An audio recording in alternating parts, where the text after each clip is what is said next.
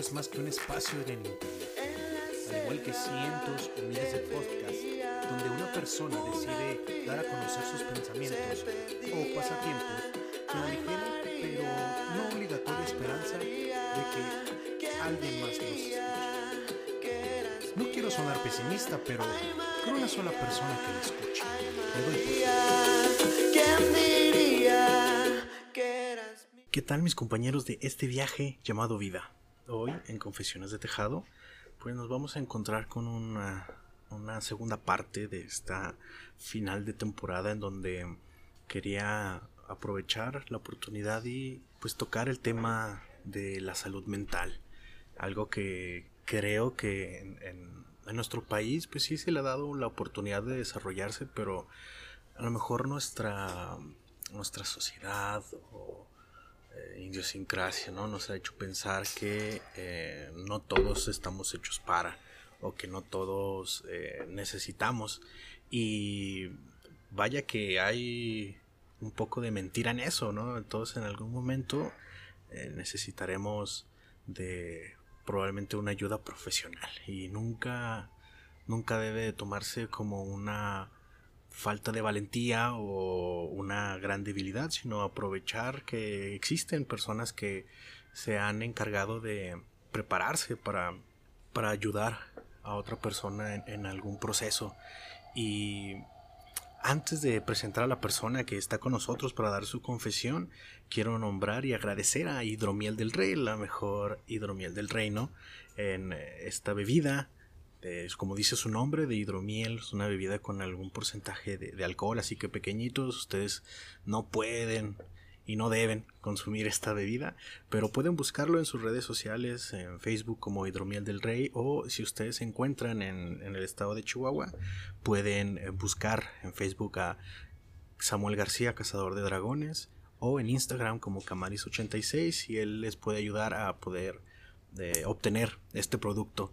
Y además, en esta ocasión nos volvemos a encontrar en el Café Caldi. Así que de nuevo les damos las gracias por permitirnos hacer estas grabaciones y sobre todo que si ustedes se encuentran en el centro de la ciudad, de la capital de Chihuahua, está a un ladito del registro civil. Ahí si ustedes no ubican, pero le preguntan a cualquier persona, les va a poder ayudar a encontrarlo. Muchísimas gracias a Hidromel Rey y a Café Caldi. Y para ya empezar, quiero presentarles a Roxana, a Roxana Polanco. Ella es psicóloga y me da gusto que haya accedido a estar con nosotros en, en esta ocasión para platicar un poquito. ¿Qué tal? Hola, ¿cómo estás? Muchas gracias por invitarme, Jonathan. Es un gusto escuchar una voz tan amena el día de, de hoy, compartir un espacio. Y pues bueno, aquí estoy para confesar. Es el autotune. Es el autotune el que hace que se escuche mejor o no. No sé si quiera darnos un poquito de, de introducción acerca de su experiencia acerca de, de este tema. Claro que sí, mira, pues yo te comparto que estudié psicología ya hace casi 14 años.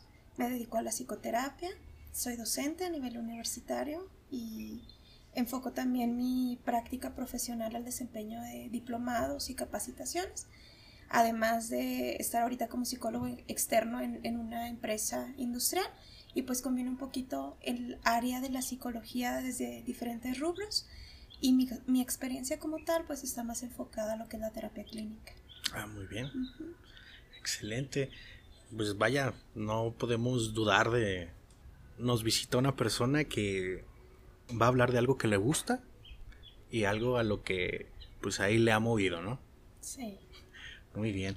¿Y qué abordaremos en esta ocasión con esta confesión? Bueno, mira, te voy a compartir algunos de los tabúes que están alrededor de la psicología y de los mitos o las excusas que utilizamos para evitar ir a, a terapia.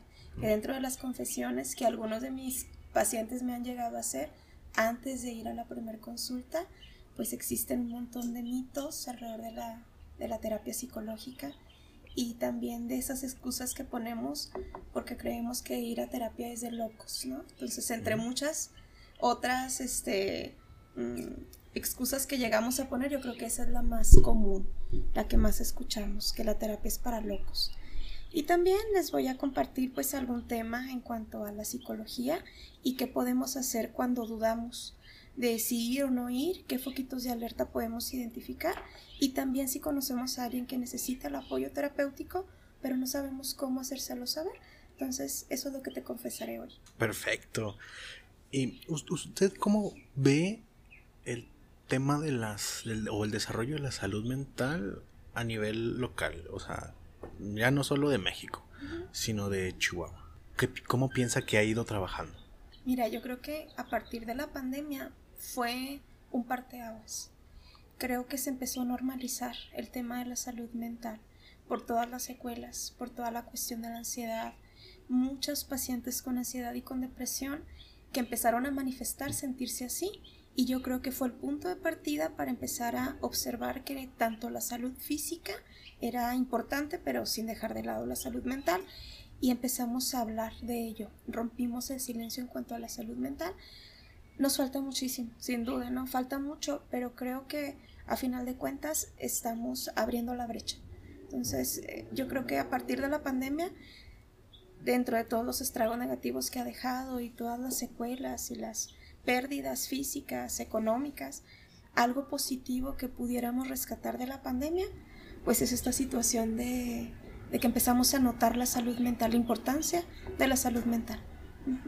Pues de hecho, yo, yo ah, no estoy tan seguro sobre la, la fuente del dato, pero eh, a, raíz de la pandemia las familias empezaron a darse cuenta de muchísimos puntos en los que, ah, canijo, o sea, es mi esposo, es mi hermano, pero ya, ya no lo estoy aguantando. E incluso eh, creo que lo, la violencia intrafamiliar se disparó en, estas, en, este, en este periodo y no es algo que deba hacernos ajenos a todos, aunque en tu caso no haya sido así, igual y el de tu mejor amigo sí lo fue, pero no te diste cuenta, no, viste esas señales o, o quizás habló entre líneas, ¿no? Que es, muy común, pero no supiste detectarlo. Entonces, ese, ese punto me, me interesa bastante porque en algún momento todos podemos dar ese pequeño mensaje de algo no está sucediendo bien, pero no, no me animo a expresarlo. Sí, definitivamente sí. Eh, aumentaron mucho la tasa de divorcios, de separaciones y también, como mencionabas, eh, la cuestión de la violencia intrafamiliar. Hubo estadísticas que sí marcaron un incremento hasta de un 60-70% y definitivamente, como decías, ¿no? Hasta conocer a las personas con las que vives porque el ritmo acelerado de vida que llevamos nos distrae de la convivencia. Y a la hora de que hay una, un encierro, esta cuarentena, pues convives 24/7 con la persona con la que vives, entrecomillado, pero realmente lo empiezas a conocer, la empiezas a conocer y te das cuenta de cosas que a lo mejor ni te habías percatado hasta que se da esta situación. Efectivamente sí, sí fue así. Ok, pues ya no quiero limitar su, su expresión y aborde su confesión. bueno, les voy a compartir algunas de las excusas más típicas y por qué está tan tabú el tema de la psicoterapia y la psicología. Genera a veces miedo, ¿no? Y es muy típico escuchar el, término de que yo no estoy loco y que por eso no voy a, a terapia, ¿no? La, para la terapia cuando mis, mis, pacientes me dicen, es que yo no venía aquí porque yo creo que yo no estoy loco. Yo les decía, es que para los locos, pues está un psiquiátrico quizá, ¿no? O para las personas que consideramos locos. Sin embargo, todos llegan a tener un nivel, un grado de psicopatología y realmente el término, pues loco no es lo más correcto. Será una persona que tiene alguna enfermedad mental, si acaso, pero el desconocimiento nos hace abordar ese tipo de terminología. Sin embargo, es una de las razones más típicas por las que nos negamos a ir a terapia, porque creemos que la terapia es para los locos. Esa es la, la número uno y la de las más comunes. Otras de las excusas más comunes también, pues es que yo no estoy mal. Todos los demás son los culpables, todos los demás están mal, yo estoy bien y como yo estoy bien, pues no necesito ir a terapia. Cuando la realidad es que eh, a todos nos eh, puede atravesar un, episodio, un momento de algún descontrol, de algún desequilibrio emocional y no necesariamente es porque estemos mal, simplemente puede ser que estés bien y que puedas estar mejor o mantener durante más tiempo este estado de bienestar. Y, y, en la terapia te puedes enfocar para potencializar, porque no nada más en la terapia trabajamos a las personas que se sienten mal, sino también a las personas que se sienten bien y quieren manejarlo o mantenerlo y quieren potencializar, ¿no? también hay una rama de la psicología que se encarga justo de esto, del potencial del desarrollo humano. Y, y a veces tenemos, como te decía, ese desconocimiento sobre la terapia y generalizamos. La excusa número tres es que no tengo tiempo. Algo de lo que siempre mencionamos es que nos falta tiempo, es que le damos oportunidad a ir con la amiga al cafecito, ir con la comadre a platicar, irnos de fiesta, pero cuando se trata de abordar algo que es personal, inventas mil excusas para no darte el tiempo para poder ir a la terapia. Y cuando uno se va a tirar el chal, como se dice, dura muchísimo más tiempo de lo que hubiera durado en una sesión con un terapeuta. Sí. Y es un tiempo que a lo mejor darte una oportunidad tampoco es como que todos los días vayas a necesitar ir a, a eso, ¿no? Un, día este, a cada semana, un día cada dos, dos semanas o eh, dependiendo de, cómo sea tu, tu proceso, pero no, no es como que te robe la vida. No, definitivamente, al contrario, no es un tiempo que te estás invirtiendo a ti mismo e indirectamente para las personas que amas y que están cerca de ti, pero de momento a lo mejor no lo ves. Yo creo que parte de lo que nos hace creer que no tenemos tiempo es esa falta de amor propio, esa falta de ponerte como prioridad, que tú mismo te niegas el tiempo para ti, que esa es una de las grandes excusas. La excusa número tres es que crees que ir a terapia implica que te vas a medicar o que vas a, terminar con algún tipo de eh, droga, ¿no? Eh, farmacéutica, por así decirlo. Pero la realidad es que los psicólogos no medicamos. Entonces, eh, cuando acompañamos el, la sugerencia de ir con algún psiquiatra o de consumir algún tipo de medicamento es siempre bajo una prescripción médica. Y en el caso de nosotros los psicólogos pues no medicamos. Y no sé por qué muchas personas tienen la falsa idea de que al ir al psicólogo vas a terminar canalizado al psiquiatra cuando la realidad somos preventivos. Los psicólogos evitamos justamente y, y trabajamos en todas las alternativas de solución de intervención para que en medida de lo posible evites ir al psiquiatra. Sí, como las primeras líneas de, de, atención. sí, sí. Igual, pues la, eh, podría darse el caso de que al tener una medicación este, tengas eh, problemas para acostumbrarte a ese ritmo de vida ahora nuevo, ¿no? Por llevar esta medicación o a lo mejor acostumbrarte a, los efectos del medicamento o incluso a esperar a que el medicamento haga, haga su trabajo. Este, pues eso es lo, la, la última alternativa que se busca. Así es. Sí, ese ya cuando necesitas ayudarle a tu cerebro a producir ciertas cosas, eh, sería la última, la última línea y, es lo que se busca, ¿no? evitar ese, ese procedimiento. Exacto. Entonces, pues es, es, algo totalmente falso, ¿no? Y otras de las excusas que llegamos a utilizar es que creemos que yendo a desahogarnos con un amigo, o con una amiga, vamos a compensar ir a la terapia. Pues si yo voy y platico con una amiga es como ir a la terapia. Voy a ir a regalar mi dinero, ¿no? ¿Para qué voy? Es una de las excusas. Voy a regalar mi dinero y el psicólogo no, no me escucha.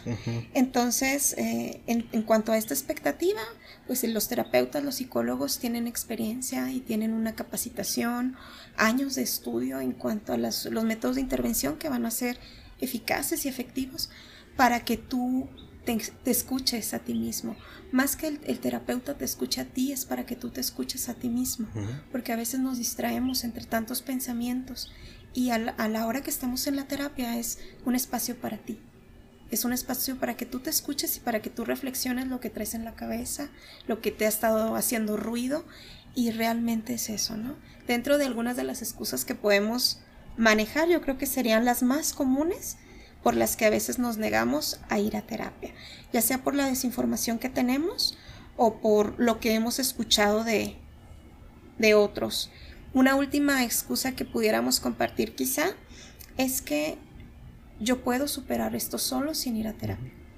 Yo creo que hay, claro, todos tenemos un poder resiliente que nos hace ser fuertes, que nos hace enfrentar las vicisitudes de la vida, pero también llega un punto de quiebre, llega un punto de desequilibrio en donde tú mejor que nadie puedes identificar cuándo necesitas la ayuda. Y el hecho de saber que necesitas ayuda y negarte esa posibilidad por creer que lo puedes hacer solo, no quiero decir que niegue tu capacidad para poder enfrentar esa situación, simplemente que puede ser más llevadero y más rápido si te apoyas de un experto.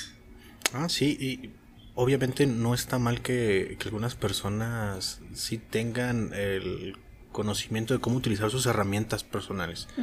Y no, no quiere decir que... Eh, que no seas menos valiente o menos hombre o menos este, fuerte, menos fuerte por en algún momento decir, oye, eh, para esta ocasión sí necesito ayuda, ¿no? Claro. Igual, este, puede que tú estés viendo las cosas desde una perspectiva más nublada o este más eh, más bloqueada por ti mismo porque por, por la, la, la forma de la que estás viendo el paisaje. Y es que sabes que regularmente lo asociamos a que es una debilidad. El pedir la ayuda, el no poder resolver una situación propia por tus méritos, eh, es como una señal de debilidad culturalmente y socialmente. Y por eso nos negamos tanto a utilizar esas herramientas que ahí están. Cuando te duele la cabeza, pues tomas un analgésico, una aspirina, bebes algo para minimizar ese dolor. Hay personas que resisten el dolor innecesariamente, no se lo aguantan si allá hay algo que está dedicado. Es más, hasta un remedio natural, pero te puedes apoyar de algo. Cuando te fracturas un hueso, pues vas con un ortopedista. Cuando te enfermas del corazón, vas con un cardiólogo. Cuando hay una situación importante que trabajar en tus emociones y en tu mente, pues acudes con un psicólogo. Sí, y también aquí entra a veces la pues parte de la desinformación de, las personas en el que te dicen minimizan tus problemas, te dicen tú estás preocupado por esto, te estás mortificando por esta situación, si hay gente que ha vivido cosas peores, ¿no? O eh, comparado tus problemas con el de tal persona no son nada. Y ahí, aunque en el fondo tengas la intención de querer ayudar a esa persona, pues le estás dando en la torre, estás minimizando sus problemas, ¿no? Le, le estás diciendo que este, pues realmente eh, no vale sus esfuerzos, porque si no, si no está si no, si no está pudiendo enfrentar de una de la mejor manera una situación que comparada con otra no es nada, le está diciendo pues que pues no, no por más que te esfuerces. Pero como tú dices, se habla a veces desde la desinformación, ¿no? o desde un pensamiento distorsionado, una cognición e-, equivocada o errónea, porque desconocemos sobre el tema. Y lejos de ayudar o apoyar a esa persona que necesita ese empujón, esa motivación, minimizamos su dolor. Y pueden ser, fíjate, comparto, a veces las situaciones que para ti pudieran ser mínimas, pero para la persona que las está viviendo es un caos y es un mundo. Y a lo mejor tú desde tu experiencia, desde tu resiliencia personal, dices, es que yo enfrentaría eso mil y un veces, porque lo que yo estoy viviendo es diferente. Pero desde su umbral de dolor, desde su umbral de resiliencia, lo vive y lo experimenta totalmente diferente a ti. Sí, claro. Es la parte de la validación, de validar lo que cada ser humano está experimentando, sin restarle importancia, ¿no? Sí. ese problema es muy común que, que suceda. Además de, de, algunos otros, ¿no? Por ejemplo, el, también por mencionar alguno, el, el hecho de el típico ya no te agüites, ¿no? ya no estés triste, ya, ya échale ganas. Exacto. Típico, entonces ahí también, aunque estés intentando en el fondo de animar a esa persona, pues también le estás diciendo, oye, eh, el esfuerzo que has hecho duro hasta ahora para sobrellevar esta situación, no es suficiente, o sea, ya métele turbo, ¿no? Pues es, que es por lo mismo. La persona que está sufriendo, que está en algún proceso complicado, ya ha agotado los recursos que puede llegar a tener. Sin embargo, la persona que está de fuera pareciera que no comprende el contexto por el que está viviendo y por eso dice, échale ganas, o esfuérzate más, o no es para tanto, yo en tu lugar haría esto, yo en tu lugar haría lo otro. La situación es que tú eres tú y el otro es el otro. Y desde ese punto partimos. En la terapia justamente es lo que vas a encontrar. Una persona que te escuche, que te entienda, que trate de empatizar con tu situación y que te dé alternativas para cómo sentirte mejor, sin juzgar, sin criticar. Muchas veces es lo que encontramos afuera. No de una manera malintencionada, porque yo creo que hay muchas personas que tienen excelentes intenciones, que quisieran verte bien, pero que no tienen las palabras adecuadas para que te den ese reconfort que necesitas. Y algo que llegan llegamos a tener los psicólogos es este entrenamiento, justamente en eso, en qué tipo de palabras poder otorgar a ese paciente para que se sienta escuchado, para que se sienta validado y que se, se, pueda expresar con mayor libertad sin coartar lo que está experimentando, lo que está sintiendo, porque la terapia, un buen acompañamiento terapéutico, mejor dicho, es lo que te va a dar, como eh, ese colchoncito, ¿no? En donde te sientas a gusto, donde te sientas seguro y no sentirte observado, no sentirte minimizado, no sentirte juzgado. Sí, eso es, es eh, algo que eh, cuando lo, lo, experimentas desde los dos lados, ¿no? Experimentas el de, Ay, ya no le voy a decir nada a esta persona cuando me siento mal porque luego, me juzga. Y cuando vas a un proceso terapéutico y dices, ah, caray, aquí sí puedo, aquí sí puedo expresarme sin problema. Sí, es algo maravilloso, ¿no? ¿Sabes dónde lo escucho mucho? Sobre todo con adolescentes con adolescentes y niños, eh, curiosamente. Sí. Están en proceso de formación y todas las ideas las traen en la cabeza y expresan las emociones de una manera muy diferente a un adulto. En el proceso cognitivo vivimos pues diferentes etapas, diferentes momentos y que como adultos eh, deberíamos o creemos que ya sabemos dominarlos y percibimos las cosas de una manera muy distinta a cómo lo perciben los niños y los adolescentes. Y en ese caso, muchos chicos, muchas chicas expresan esa libertad de poder decir las cosas que a lo mejor son muy triviales y muy tontas para los papás, pero que para ellos son importantes. Y a la hora de que hay alguien que se interesa en ese tema, que te pregunta, oye, ¿cómo está el niño que te gusta? ¿Cómo está esta niña que, con la que estás saliendo? Y que papá y mamá desconocen completamente, hay un interés, ¿no? Es como, ah, qué padre. Es como tener una charla entre amigos pero con un fin terapéutico. Es como tener esa plática entre los mejores amigos del mundo, pero con un objetivo para que tú te sanes, para que tú te sientas mejor y puedas ir procesando las emociones, gestionando lo que estás sintiendo. El hecho de tener un espacio en el que tú puedas ser tú sin ser juzgado es lo que se valora. Y yo lo he notado sobre todo así abiertamente en adolescentes y en niños. Porque, como les he dicho en, en muchas clases, a veces los adultos vamos teniendo filtros, capas, que nos vamos poniendo máscaras tras máscara tras máscara y dejamos de ser espontáneos, naturales, auténticos. Y los chavos y los niños tienen todavía muy arraigada esa parte de, de su autenticidad y de su inocencia que nosotros vamos eh, perdiendo con los años o vamos aprendiendo como a mm, cuidar, ¿no? Por el rol social, por qué van a decir y todas estas, e, estas cosas no culturales y que los niños no. Los niños no lo tienen y yo creo que esa es una gran ventaja, una gran ventaja en la terapia porque están ahora sí que al desnudo, siendo ellos así como son. Eh, y yo creo que es una parte importante que podemos rescatar. Así como se trabaja con ellos, empezar a trabajar con lo mismo y se va enseñando, se, eh, se van como mm, habilitando, no, haciendo expertos en su propia vida. A final de cuentas de eso se trata la terapia, ¿no? De ir conociéndote. Hay puntos importantes por los que todas las personas deberíamos de ir al psicólogo. Pero a veces, como te decíamos, ponemos todas las excusas y, nos negamos esa posibilidad, pero es un encuentro contigo mismo. Totalmente. El... Es que vamos a sonar como las personas que, que, van a muchos retiros o cosas así te dicen, es que no te puedo explicar, tienes que vivirlo. tienes que vivir la experiencia. sí, sí, sí. Eh, en algún momento, como mencionaste al principio, es, no siempre es porque tengas algo mal, sino a lo mejor estás en una buena etapa y quieres mantenerte así, ¿no? Entonces, eh, motivos hay muchísimos y, deberían de aprovecharlos eh, en cualquier momento para llevar una mejor calidad de vida o mantener la calidad de vida. ¿Qué más podemos eh, escuchar de, de la confesión sobre la salud mental?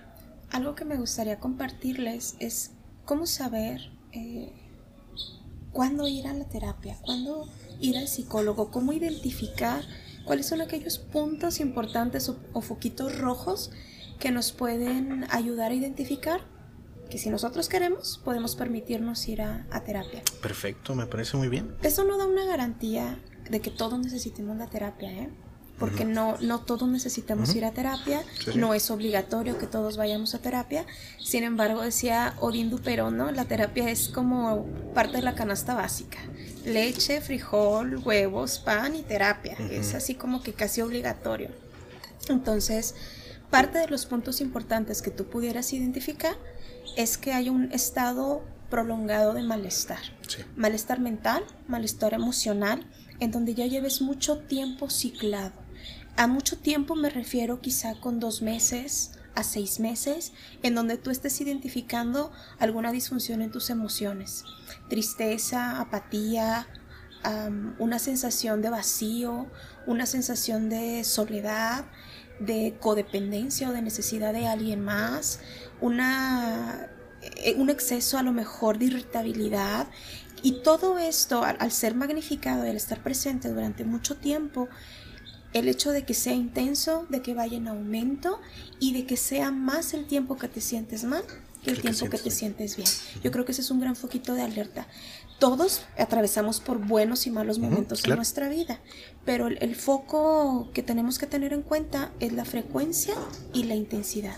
¿Qué tanto me estoy sintiendo mal? y qué tanto tiempo en, esa frecuencia va en aumento. Entonces, entre más vaya en aumento, entre más vaya creciendo, es como un foquito súper rojo de alerta que te debe de, de poner sobre aviso, ¿no? Que algo necesitas modificar, que algo necesitas trabajar en ti. No es una regla de oro, no es que tenga que ser así, pero si tú te lo permites, el hecho de que pidas ayuda, pues te puede ayudar a cambiar el panorama. Otra de las situaciones que podemos identificar es cuando has atravesado quizá una pérdida importante un cambio importante, un proceso de duelo, de pérdida, también puede ser un foquito de alerta en el que quizá puedas procesar el duelo un poquito más llevadero, más rápido, acompañado de alguien o con la ayuda de alguien, que si lo hicieras todo junto. Entonces, yo creo que esos serían como que los foquitos de alerta que pudieras identificar, sobre todo la sensación de malestar, tristeza, enojo, toda la gestión de las emociones cuando están presentes durante mucho tiempo. Hay, como te mencionaba, ¿no? Es normal sentirnos mal. Sí, sí es normal sentirnos mal. Pero también es normal sentirnos bien. Y hay que buscar los momentos para estar más bien que más mal. Y muchas de las personas que llegan a terapia es un factor eh, que se repite, que es algo que han manifestado durante ya bastante tiempo y que quizá lo habían reprimido lo habían guardado o, no lo habían expresado con más personas. Y sentirse mal no está tan mal cuando llevas el acompañamiento adecuado y lo empiezas a procesar. Lo ideal es llegar a un estado como de equilibrio, en donde no haya un estado muy alterado, eso es, la idea. Sí, o sea, tampoco vas a durar eh, toda tu vida en el top de la felicidad, ¿no? Es, no, no, pues, es imposible mantenerse en ese rango. Vas a tener que subir y bajar, pero sí buscar que la mayoría del tiempo estés en ese terreno neutral. Exacto. En ese terreno neutral. Yo me recuerdo a, a un amigo que este, hace un tiempo me comentó, dijo que no le gustaba su trabajo no disfrutaba estar ahí trabajando. Entonces duró un buen tiempo y se buscó otro. Se cambió de trabajo, le estaban pagando mejor, laboralmente estaba mucho mejor, había hecho un, avance.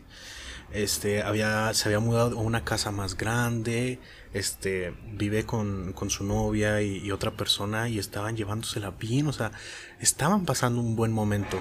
Pero eh, me dijo que un día él se despertó en la mañana y se quedó sentado en la cama y dijo, me está yendo bien, ¿por qué no me siento bien? O O sea, ya no estoy en el trabajo que no me gusta, eh, tengo una casa más grande, no, no estoy teniendo los problemas que tenía antes económicos, pero porque no, no estoy disfrutando de eso ahora, ¿no? Claro.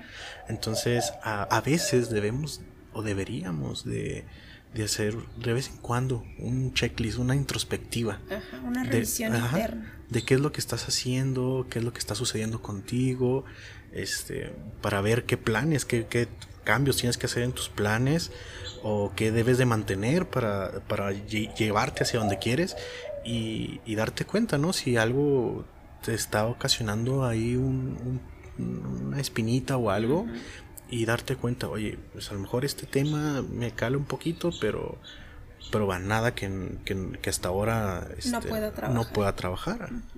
Y así como en el caso de él que dijo, es que no me siento bien y me está yendo bien. Sí. Ahí ese es un, un momento en el que pues apúrate y busca una forma de, de poder este mejorar ese aspecto. Claro. A veces puede llegar a, a suceder que no se sienten merecedores de esa sensación de plenitud o de felicidad. Si todo torna de manera positiva, si tienes todo lo que habías querido, si vas en busca y, y- y las cosas te van llegando y se van acomodando en mejora continua, y de pronto hay esa sensación de insatisfacción, no de falta de felicidad, pues a lo mejor puede ser, es, hipotéticamente, que haya una dificultad para sentirte merecedor. Y cuando no te sientes merecedor, pues habla de que te vas a estar autosaboteando para encontrar la piedrita en el zapato y tú mismo Sí, ponerte. decir, esto es y por esto no voy a poder. Entonces hay que trabajar mucho en, en la persona, ¿no? En, en sí, Sí. mismo. Algo que puede funcionar y aprovecho así como tip para... es, claro. es una intervención que utilizo mucho con mis pacientes. Es empezar a autocuestionarte, ¿no? Hacer muchas preguntas. ¿Por qué me siento así? ¿Por qué me siento así si ya tengo esto, este trabajo, Sí. este cambio de casa, estoy en un lugar más amplio, estoy compartiendo con una persona? ¿Por qué entonces quiero algo más? ¿O por qué esto que tengo no es suficiente? a, a través de las eh, cuestiones y todas las preguntas que tú te vayas haciendo, vas a ir encontrando esa respuesta. Ah, pues es que me falta, no sé, en el caso a lo mejor de una pareja me falta un hijo. Ujú. ¿sí? Yo quisiera a esta edad tener un hijo. Ah, bueno. Es posible, es viable en este momento y ver todas las opciones, no todas las alternativas. Bueno, en este momento no, pero quizá a mediano plazo, a largo plazo, quizá sí. Porque a lo mejor para tener ese hijo necesito, no sé, una casa propia. Entonces, o un auto, o una cuenta bancaria, no sé, Sí, lo sí. que tú te pongas como objetivo. Y si estás constantemente buscando, esperando que llegue todo ese perfecto, pues te vas a perder. Se va, se va a aplazar, se va cada vez a aplazar más y más. Así, y, a- y ahorita va a ser esa se- sensación de necesitar ese auto o esa casa o esa cuenta bancaria y cuando lo tengas vas a creer que vas a necesitar algo más y así se, te puedes ir por la vida. Algo que les digo a mis pacientes entonces, una vez que termines de hacer todos estos cuestionamientos y que llegues a un punto, si hay algo que te empiece a aportar una solución de felicidad, un equilibrio, entonces vete por ahí. ¿Sí? La felicidad no es la meta, es Ajá. el trayecto, ¿no? Es ir paso a paso y disfrutar lo que vayas haciendo hasta consolidar esa meta por la que tú estás bu- buscando, luchando, pero no es la meta final, ¿no? Es el trayecto de. Entonces, busca pequeños momentos de felicidad. Está bien, a lo mejor ahorita no me siento tan pleno, no me siento tan feliz en todos estos aspectos, pero en que sí, en que sí te estás sintiendo pleno, en que sí te estás sintiendo feliz, y empieza a enumerar ahí. A veces somos muy buenos para buscar el frijolito en el arroz, pero nos olvidamos de todo lo positivo que sí tenemos. Entonces, empieza, empieza por ahí. Uno, autocuestiónate, siempre. Estate preguntando, ¿por qué te estás sintiendo así? ¿Por qué estás pensando así? O eh, el cómo puedo evitar sentirme así. ¿Cómo me gustaría sentirme en lugar de sentirme enojado, en lugar de sentirme triste, en lugar de sentirme incómodo? ¿Cómo sí me quiero sentir? Y a la hora que vayas buscando esas respuestas, quizá puedas tener más claridad. Y dos, pues disfruta lo que estás haciendo. En lugar de enfocarte en lo que no tienes o en lo que quisieras tener, enfócate mejor en lo que ya tienes y en lo que sí estás construyendo. Ahora sí que un pensamiento un poquito más positivo, más optimista, en lugar de, de lo negativo. Sí, pues tampoco hay que caer en, el, en los sueños guajiros, ¿no? No, no, sí, no. siempre hay que estar aterrizados Así es. en lo que estás, en lo que estás viviendo. Y eh, tam- tam- pues también podría ser el celebrar las pequeñas victorias. Claro. O sea, mm, nos enfrascamos más en, en el en el, el, panorama completo, ¿no? Y decimos, a ver, esto está muy confuso, está muy complicado, pero a lo mejor si te vas a más a lo específico, oye, hoy lograste mejorar este tu desempeño estudiantil, laboral y, y tú sigues pensando que estás estancado, ¿no? Pero, pero tuviste una pequeña victoria. Celebra que tuviste una, una pequeña victoria, ¿no? Porque una guerra al final se, se, se, construye de pequeños, de pequeños sucesos, no es un, un, solo largo. E, eso también puede ayudarnos el celebrar de vez en cuando una pequeña victoria. Así es, ¿no? Y es parte del amor propio, del reconocimiento, de la autovalía, que son como el, debería de ser el cóctel que nos sirvamos todos los días, ¿no? Un gesto de amabilidad y de gusto por lo que estamos haciendo por nosotros mismos, celebrar una pequeña victoria, el hecho de reconocerte tus logros uh -huh. es importante. Entonces, como decíamos, ¿no? Es, es, es hablar contigo, escucharte y darte ese apapacho, ese impulso que a veces buscamos de fuera cuando lo, de, lo tenemos dentro. Entonces, eso es importante. Bueno, y sobre los... Eh, seguimos con los... un poquito sobre el, la importancia de la salud mental y qué, qué otros foquitos podríamos encontrar a lo mejor en, en un amigo o en, en un familiar okay. para poder este a nuestra medida, porque pues, no todos somos el Superman de nadie, uh -huh. eh, poder darle ese apoyo que necesite. Ok, bueno. Ahorita les mencionaba eh, la cuestión de la frecuencia y la intensidad. Como todos atravesamos por momentos estresantes, preocupantes, de temor, de angustia en nuestra vida, si normalizamos el siempre estar mal, no nos vamos a dar cuenta. Entonces tenemos que tener bien identificada la persona, ¿no? Su, su estado de ánimo, sí. su personalidad, porque hay personas que a lo mejor son más retraídas, más serias. Sí, eso no quiere decir que estén mal no, siempre. No, no, es parte de su, es su esencia, es parte uh -huh. de su ser, de su personalidad, pero hay otras que son muy extrovertidas, entonces teniendo el contexto de cómo es en general la persona, podemos empezar a notar esos cambios abruptos de un día a otro, de unas semanas sí. a otras. Yo creo que los primeros que podemos llegar a identificar o debería de ser así, el primer contacto pues es la familia. Uh -huh. Amigos eh, quedan en segundo contacto, pero lo principal pues sí, es la familia. Padres, hermanos, este, pareja, eh, abuelitos, todos los que viven en, en, la misma casa, pues son los que se dan cuenta. Regularmente a veces son los últimos, porque sí. somos tan, tan buenos a veces para fingir algo, para aparentar que todo va bien. Que Pero todo aún así se, se, escapan los detallitos. Sí, definitivamente. Dentro de eso que pudiéramos observar, pues es la intensidad o la falta de ganas con la que hace las cosas.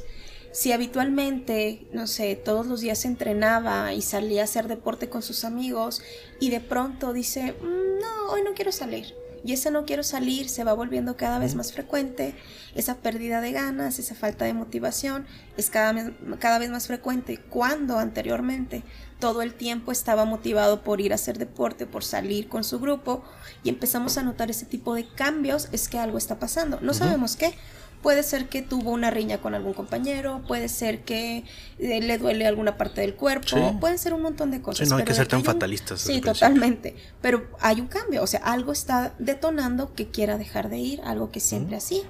Pudiéramos empezar ahí, ¿no? Investigar, sondear. ¿Qué está pasando? ¿Todo bien? ¿Hay algo en lo que te pueda ayudar? Que son preguntas como para investigar, para sondear, sin decir directamente sé que algo está mal, sé que algo te está pasando, ¿no? Sí, porque si, si, eres muy directo, la persona se tiende a, a proteger y, sí. y, negar, cerrarse. Sí, cuando no hay tanta confianza o cuando creemos que nuestra conducta puede perjudicar a la gente que amamos, muchas veces ponemos esa barrera, ¿no? No te quiero perjudicar, no quiero que te preocupes por mí y digo que estoy bien y pongo esa barrera, que es normal de cierta manera, sin embargo, pues lo ideal es poder quitarla para poder expresar lo que sentimos. Si la persona está cambiando en su comportamiento, si la, la persona está más triste o más angustiada o más irritable, empieza a modificar algún tipo de conductas, algo que ahora está haciendo que antes no hacía, eh, no quiero decir para mal, pero que a ti te altera, te alerta uh -huh. de que algo está sucediendo, ese se pudiera ser un, un poquito de alerta que como familia pudiéramos ver. Si estas conductas, estos pensamientos, eh, estos mensajes, luego hay personas que por las redes sociales expresan a través de memes, historias, de todo lo que están sintiendo, lo que están experimentando y no lo dicen verbalmente. Entonces también a lo mejor tener un sondeo de lo que publica, de lo que escribe, aunque no es 100% verdadero. O, podría ser, por ejemplo, que antes te topabas con publicaciones todos los días y ahora ya no. Exacto. Ya no se ven tan seguido. Exacto. O, las eh, publicaciones empiezan a cambiar. Sí, empiezan a tomar tonos como distintos. Con historias diferentes, con más fatalistas o más pesimistas.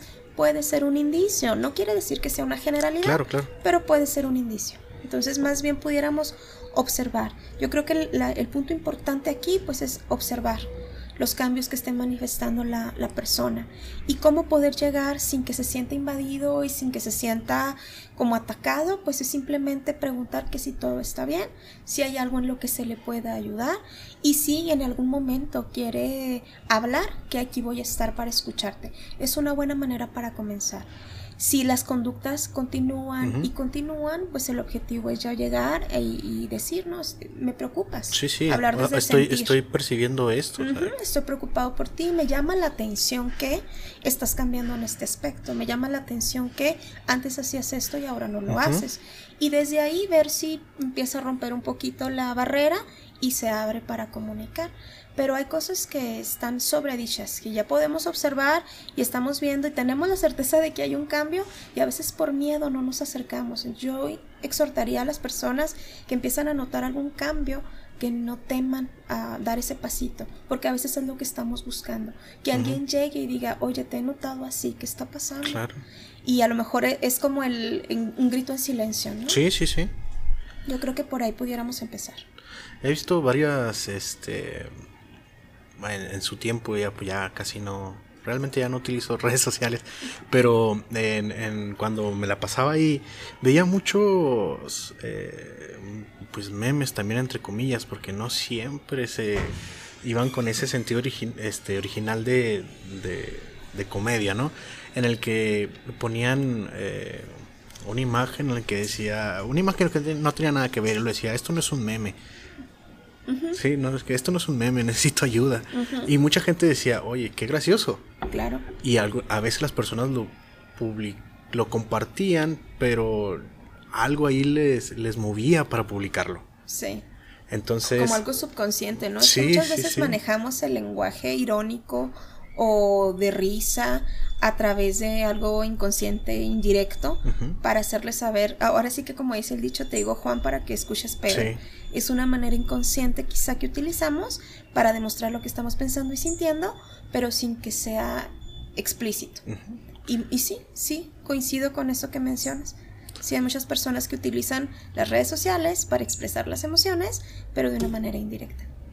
Y otro aspecto que creo que también es importante recalcar es que cuando ya, ya, ya detectas que una persona cercana está pasando por un momento, un mal momento, tú te, acercas de una forma y, y le dices, eh, ¿sabes qué? Eh, cuando necesites hablar o que si necesitas mandarme un mensaje o marcarme, no importa, hazlo. Y cuando llega a suceder, ya no cumplimos con nuestra palabra ya como que decimos, hasta ahí cumplí, ya le, ya, ya quedé bien, ¿no? Al decirle eso. Y en, un momento en el que a lo mejor la otra persona sí lo necesite, o a lo mejor no es como que te, te, te manda el mensaje y te diga, oye, quiero que platicar, ayúdame nada más. A veces nada más es te comparten una foto o te dicen, hola, ¿qué tal? ¿Cómo estás? Nada más. Y ahí lo dejas. Sí. Entonces, eh, yo yo digo que para esa otra persona el hacerle algunas promesas de esa índole en esos momentos y luego mm, no no estar. no estar o no llegarlas a cumplir en la forma en la que lo expresas, eso también los, puede ayudar, eh, no ayudar, sino los puede provocar sentirse un poquito decepcionados, ¿no? En un momento en el que son más susceptibles. Claro. Entonces, no sé usted qué opine, pero yo, yo digo que si si vas a decirlo nada más para quedar bien o porque es norma decirle a alguien que ves triste, si necesitas algo, avísame. pero realmente no estás dispuesto, Pues mejor no lo pues no lo hagas. digas. Definitivamente. O sea, si es una persona que realmente te importa, vas a estar ahí Así es. y vas a contestarle ese mensajito, aunque, aunque nada más sea un hola o un bien, pero contestarle. Cuando lo haces porque ese compromiso, es- no lo estás ayudando. No, no, no. eh, Si no lo estás haciendo desde el corazón y no vas a estar realmente cuando la persona esté receptiva para recibir la ayuda, pues no tiene caso, ¿no? Por eso te decía, la primera línea regularmente es la familia, porque dentro de ese amor, pues está el vínculo afectivo, está esa importancia y esa preocupación, y van a ser los primeros que van a querer que su hijo, que el hermano, que el esposo estén bien. Entonces, fuera de ahí ya dejamos a los amigos, a los compañeros del trabajo, a personas externas, vecinos, etcétera, pero la primera línea siempre pues va a ser la familia. Y partiendo de ahí yo creo que no, bueno, no te iba a decir no hay familiares, pero sí hay familiares que a veces no siempre congenian y no hay tanta importancia entre los vínculos afectivos, pero regularmente cuando la persona está ahí, pues es un familiar. Regularmente es un familiar. Son los que están primero, los que se dan cuenta de algo. A veces son los que ellos impulsan, pues estaría bien, mira, conseguí este número de este terapeuta por si quieres ir, a lo mejor, y me lo han dicho muchos papás, sobre todo de jóvenes, a lo mejor conmigo no se siente tan a gusto, pero aquí se lo dejo. Ajá. Aquí se lo dejo, este, yo le pasé su número, se lo encargo mucho. Y esa, esa intervención, ese primer impulso, a veces es suficiente. Porque le hace saber a la persona que tú quieres, a la persona por la cual estás preocupada, que ahí estás. A lo mejor no tienes el conocimiento ni la claro, manera, claro. pero te doy el medio. Y Sí, a no- lo mejor no- hasta te no pago la terapia. Sí, o sea, no todos te- tenemos por qué saber unos primeros auxilios terapéuticos, No. o sea, no. Pero de, de perdida, sí informarte un poco hacia lo que puedo hacer dentro de, mi, de mis manos. Si es el, el, el de recomendarle, oye, este, escuché de esta persona, este terapeuta, Así ¿qué te parece? ¿no? Así Y ahí es. estás ayudando, ¿no? Eso Y no es. necesitas ser un profesional para hacerlo. Así es, definitivamente es una muy buena manera de ayudar, estando presentes como tú decías. Yo no tengo la herramienta, yo no tengo el conocimiento, pero puedo ser el vínculo para que tú llegues hacia ese conocimiento. Sí, y, y aquí, estoy. y ya, no, y ya no te puedes llegar a sentir este atado de manos. Así es, Porque hay gente que sí tiene toda la intención de ayudar, pero no lo hace porque no sabe cómo. exacto. Yo creo que esa es una buena manera, ¿no? De empezar, de aportar.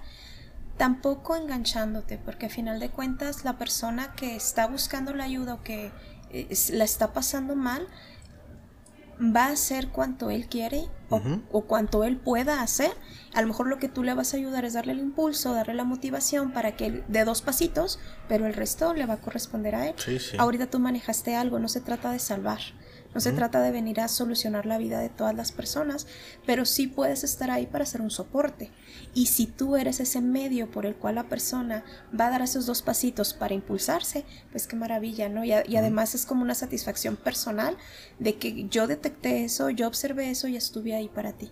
Y qué padre que tú te permitas esa ayuda. Si alguien lo ha hecho por ti, pues quiere decir que eres una persona muy importante y muy significativa. Si has encontrado, yo le llamo, ¿no? Como es como un ángel, como una persona que está ahí al pendiente de ti, que te quiere tanto y que quiere estar bien. Y, y pues bueno, a final de cuentas, si tú te lo permites y lo aprovechas, va a venir una consecuencia positiva para tu vida. Entonces, si a- a- tienes la fortuna de tener a alguien que piense en ti, que esté al pendiente de ti, siéntete una persona valiosa, importante, amada, aunque ahorita a lo mejor no lo puedas ver. Así es, hay alguien que se ocupa y se preocupa por ti. Aunque tú decías ahorita, no tengo quizá los recursos o no tengo la primera, los primeros métodos de eh, cómo ayudarte o no sé cómo hacerlo, pero la intención ahí está. Sí, claro. Eso es eh, importante. abordando ese tema, Jonathan. Ya que estamos en, en las excusas, en cómo ayudar o cómo identificar cuando alguien necesita la terapia, algo que quizá pueda complementar esto es, una vez que ya identifique cuando la persona necesita el apoyo, ¿qué ventajas puede tener de ir a la terapia? Sí. qué de importante puede ser cuidar mi salud mental y, y a lo mejor con lo que podemos complementar aquí es ¿por qué ir al psicólogo? ¿Qué de bueno tiene ir al psicólogo? Una parte importante que podemos resaltar es para conocerte. La terapia te ayuda de una manera mm, muy bondadosa y muy indirecta hacia que tú puedas trabajar en tus propios recursos. Conocerte primero, y yo creo que es el punto principal de la terapia. Un autoconocimiento, un reencuentro contigo mismo, escucharte. Ahorita te decía, una parte muy importante de la terapia es escucharte. Comprender cómo te sientes y por qué te sientes como te sientes, por qué reaccionas como reaccionas, por qué piensas lo que piensas y a lo mejor así poder encontrar un sentido a esos problemas o a esos momentos de desequilibrio. Otro punto es para detectar aquello que te está eh, eh, poniendo en jaque, ¿no? Lo detectas y si lo detectas y lo conoces, puedes trabajar sobre ello. Sí, los detonantes, ¿no? Exacto, para poder evitar que detone algo que te está provocando un malestar. Pero lo principal, pues, es conocerlo para poder eh, abordarlo o trabajar sobre él. Y luego, lógicamente, parte de la terapia, pues, es resolverlo. Ya lo observé, ya lo acepté, ya lo detecté, ahora lo quiero trabajar para poder resolverlo. No hay una garantía de que en la terapia eso se vaya a borrar o, lo que sea que tú quieras trabajar se va a quitar para siempre. Pero puede ser que haya menos incidencia o que aprendas a gestionarlo de una manera más rápida. Te voy a dar un ejemplo. Mm, cuando recibo pacientes por eh, decir así con ansiedad, las personas dicen es que yo quiero que me quiten la ansiedad. Es algo a lo mejor que no se va a quitar, que va a ser parte de tu estilo de vida o de tu manera de comportarte, porque hay personas que tienden más a la ansiedad que otras. Pero a la hora de que tú identificas cuándo empieza a detonar esa ansiedad, puedes evitar que llegue al culmino o a ese momento de la crisis de ansiedad, porque lo empiezas a conocer, lo empiezas a gestionar y puedes evitar que llegues a ese punto máximo. Entonces para eso nos va a ayudar la terapia, para ir gestionando todas esas emociones y todos esos pensamientos. Y algo en lo que también nos puede ayudar, pues es para que expreses, a veces simplemente con que haya alguien que nos escuche Desahogar aquello que sentimos y que hemos guardado durante mucho tiempo es liberador, es sanador. Y eh, aprender herramientas útiles que puedas llevarte a casa y que te sirvan de por vida. Sí. Lo que se aprende en la terapia, como dice el dicho, no, lo que bien se aprende nunca se olvida, de la misma manera en la terapia. Cuando tú aprendes una buena técnica, un buen ejercicio, lo puedes volver a aplicar cuando llega otro bache emocional y tú solito o tú solita te puedes sobreponer. Sí, porque el, el chiste de, de, un proceso terapéutico no es el crearte una dependencia a, al, terapeuta. No, de ninguna eh, manera. Porque así pues no estás realmente solucionando las cosas. Así es. Es, es como también el dicho de darle un pescado a un hombre y comerá un día, pero si le enseñas a pescar, comerá por el resto de sus días. Así es. Entonces, no quiere decir que si ya fui a terapia una vez, ya no necesito ir en el futuro. No, es garantía. Por favor, no hagan eso. No es garantía.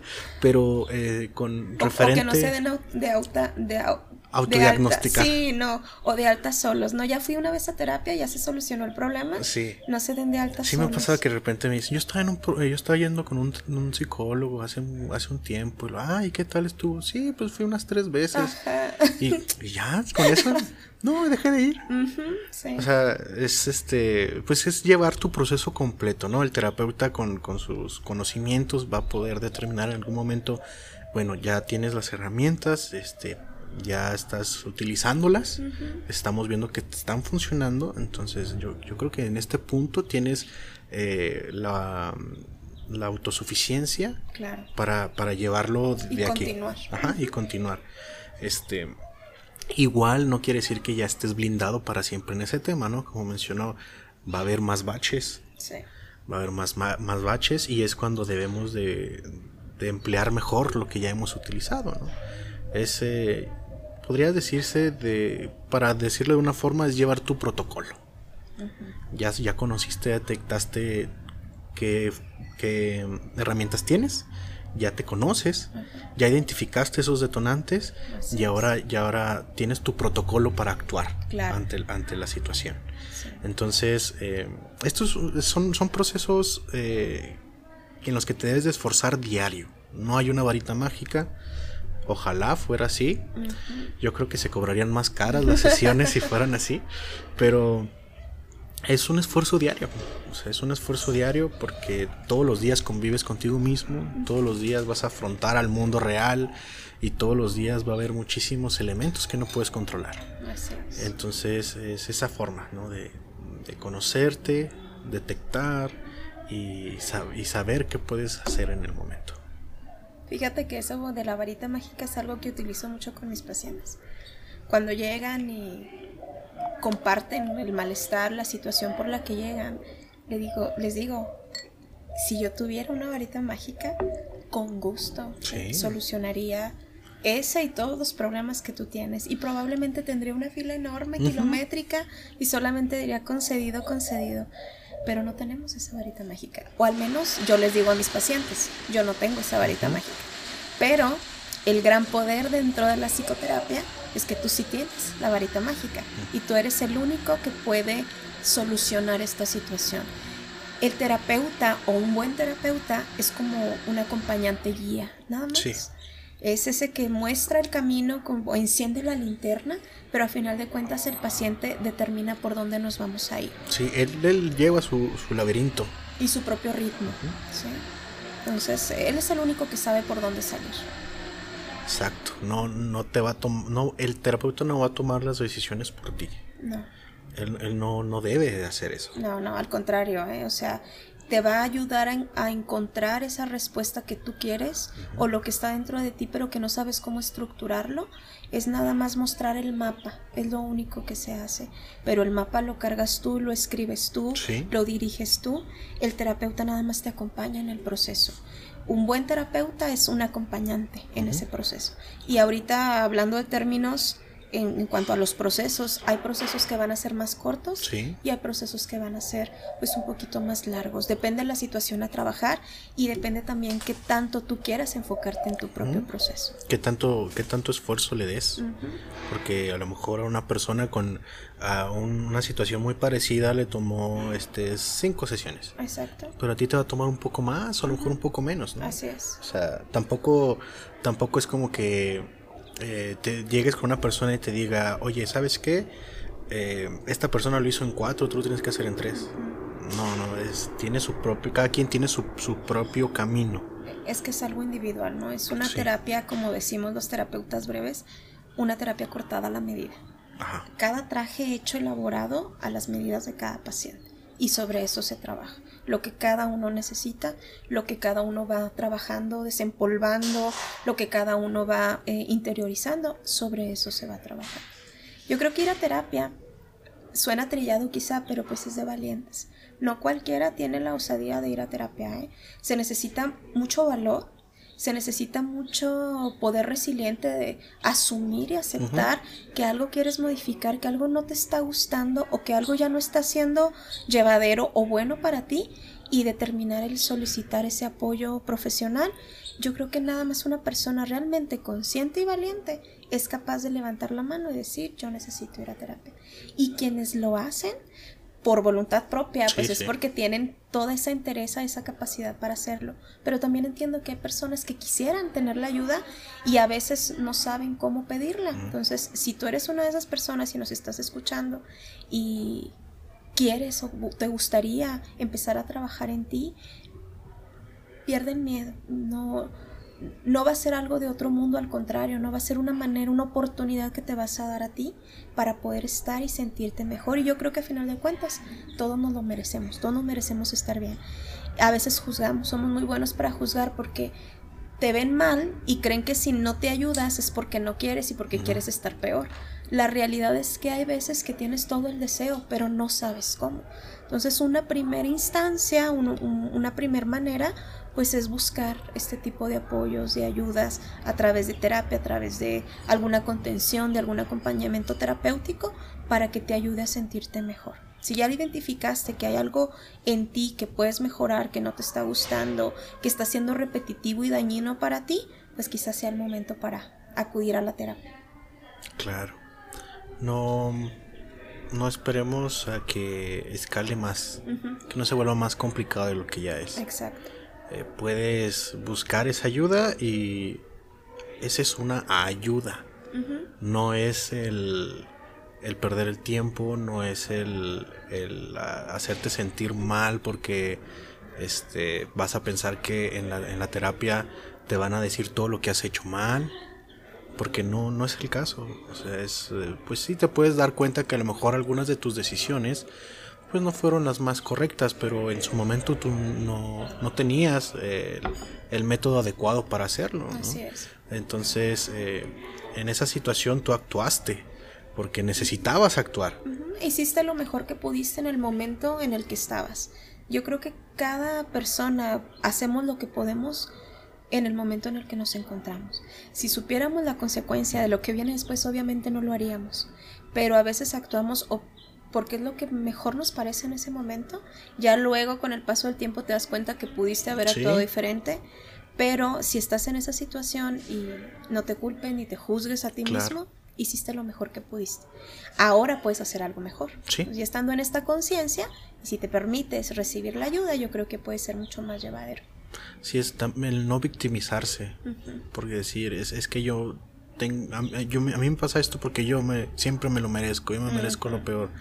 No, no es la forma. No, na- no se va a nadie ganar nada. al nadie se merece no disfrutar de, de estar vivo. Porque al final de cuentas, las emociones es una gran parte de, de lo maravilloso de estar vivo, ¿no? Poder reír, llorar, este, gritar, correr, un momento tirarse en el piso, en silencio, o sea, todo eso, todos debemos de disfrutarlo y no merecemos quedarnos en un, en un, en un punto en el que no estemos disfrutando. Porque del, a veces de las tristezas se aprende y cuando no estás aprendiendo realmente nada, pues ¿qué estás haciendo? Exacto. Tienes que eh, esforzarte. Lo has hecho, si, si estás pasando por un momento, lo, lo has hecho como has podido hasta ahora, te has esforzado. De que puedes mejorar, puedes mejorar. Pero tus esfuerzos poco a poco van trabajando. Sí, no, y, que todo, como tú decías, te deje un aprendizaje. De todo lo que te pasa, bueno o malo, aprendes. De todas las cosas negativas, por así decirlo, no me gusta totalizarlo en algo malo, sino quizá en experiencias negativas o en experiencias que no fueran óptimas en ese momento, aprendes a que no repetir. Aprendes a qué ejemplos no tomar. Es que mis padres fueron de tal o cual manera, excelente. Aprende de ello. Sí. Y si no te gustó, pues modifícalo para que tú no lo hagas. Ahora tú puedes, o sea, ya con la, con la experiencia, tú puedes ahora tomar una, un rumbo distinto. Una decisión. Exacto. Muy bien. ¿Algo más que quisiera agregar a esta confesión? ¿Algún detallito que diga? ah, ¿Algún chisme? ¿Queja? No, pues yo creo que normalizar el ir a terapia, ¿no?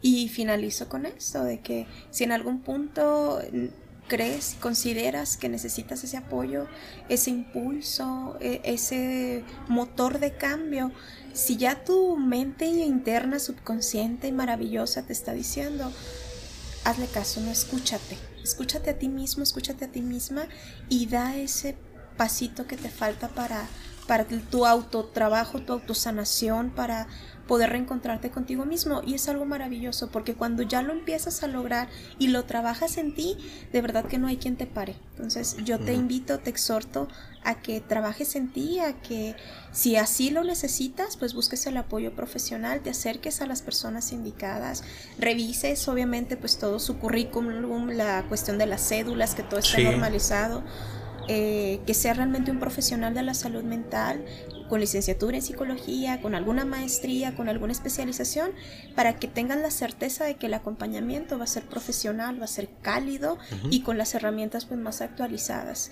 Que tengan mucho cuidado a, a las personas con las que eh, das esta parte, ¿no? Porque luego desafortunadamente encontramos colegas que a lo mejor no están tan bien preparados o pseudoterapeutas que Sí. están eh, usurpando profesiones y pues eh, yo creo que es eso, ¿no? Ya que te decidas a tomar esa decisión, que, que lo hagas con una persona que realmente esté capacitada para apoyarte, para hacerlo. Y pues nada, yo te agradezco mucho el espacio y la invitación.